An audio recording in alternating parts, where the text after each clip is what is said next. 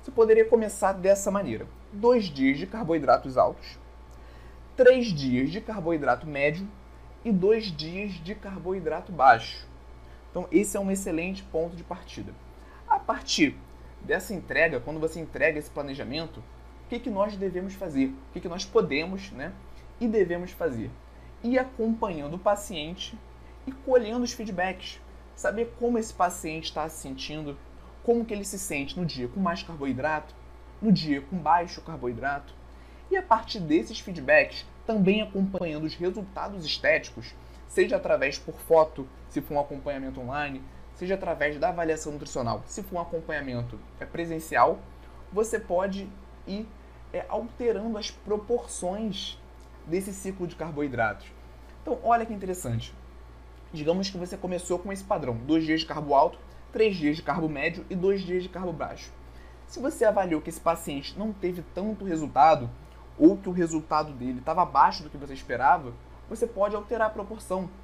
Ou até se esse paciente achou uma, a ingestão de carboidratos alta, então às vezes o paciente relata isso, ah, Igor, eu fiz a ingestão, mas eu até achei que eu estava comendo carboidrato demais. Às vezes era até difícil ingerir tanto carboidrato, então pode abaixar um pouquinho. Então a partir desses feedbacks, você pode ir alterando a proporção desse ciclo. Então eu dei um exemplo aqui. Você poderia colocar dessa vez, fazer um ajuste e colocar dois dias de carbo alto, dois dias de carbo médio e três dias de carbo baixo. O que, que você fez aqui? Diminuiu um dia de carbo médio e aumentou um dia de carbo baixo. Você ajustou de acordo com o feedback do, e o resultado do seu paciente. Você pode ir além disso. Então, quatro semanas depois, ele voltou no seu consultório, relatou a mesma coisa, que está tranquilo esse planejamento, que ele não está sentindo fome, você quer aumentar os resultados dele, então você pode ajustar ainda mais. Você pode colocar um dia de carbo alto, três dias de carbo médio e três dias de carbo baixo. O que, que você fez aqui? Diminuiu um dia de carbo alto e aumentou um dia de carbo médio.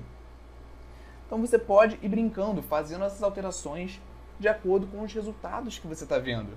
Pode ir além, você pode colocar um dia de carbo alto, dois dias de carbo médio, quatro dias de carboidratos baixos.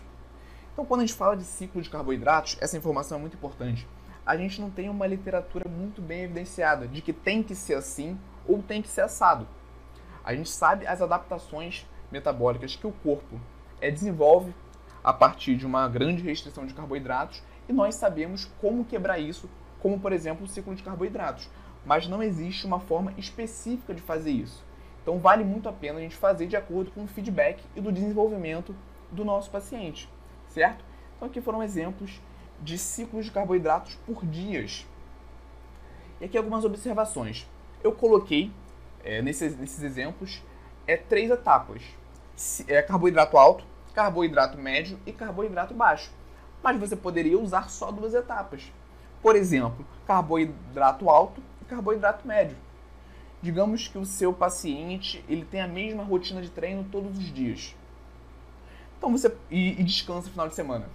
Então você pode colocar para ele dois protocolos: carbo médio, dando um exemplo, carbo médio durante a semana que ele treina e carbo baixo durante o final de semana que ele descansa. Então você não precisa necessariamente usar carbo alto, médio e baixo. Você pode usar só duas etapas, sendo carbo alto ou carbo baixo, ou carbo médio e carbo baixo. Tudo bem? Você pode brincar com essas etapas. E aqui um ponto importante: como começar? Eu sempre recomendo que você comece dessa maneira: dois dias de carbo alto, três de médio e dois de baixo. Por que, Igor? Por que, que eu não posso começar nessa aqui já mais um pouco mais apertada se eu quero ter um resultado mais rápido? Porque começando dessa maneira aqui, você tem mais recursos para ir é, desenvolvendo a dieta desse paciente, para ir amadurecendo esse ciclo de carboidratos do seu paciente. E essa é uma excelente forma de você quebrar o platô. Então você fez um mês com esse ciclo aqui. Viu que o resultado já não está mais tão legal? Você muda. Aumenta um pouquinho a restrição aumenta os dias com maiores restrições.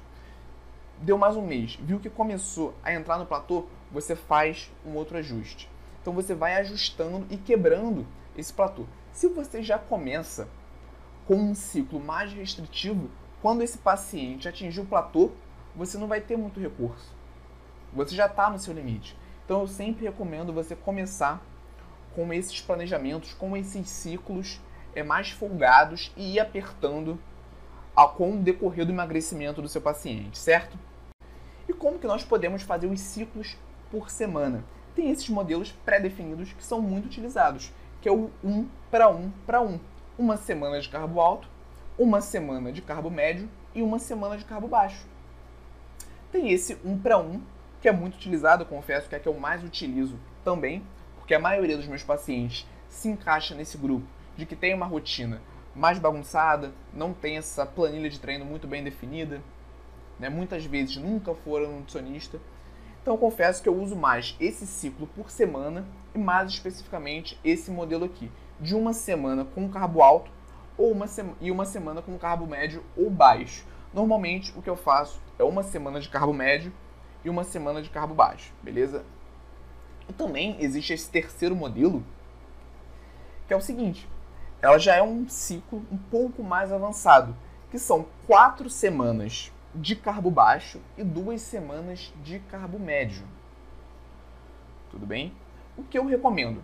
Você começar com seu paciente com essas estratégias mais simples que favorecem a adesão, um para um para um ou um para um, e depois você vai desenvolvendo, você vai amadurecendo com base no feedback do seu paciente para essa estratégia que é um pouco mais apertada, que são quatro semanas de carboidrato baixo para uma semana de carboidrato médio. Como eu falei, dessa forma você tem mais recursos para ir quebrando o platô ao longo do acompanhamento. Se você já começa com essa estratégia mais apertada, com esse ciclo mais apertado, se o paciente atingir o platô ou tiver algum comprometimento na adesão por estar sentindo muita fome, você não tem muito ao que recorrer certo? Então, sempre avaliar os feedbacks e resultados dos pacientes ao fazer uma alteração.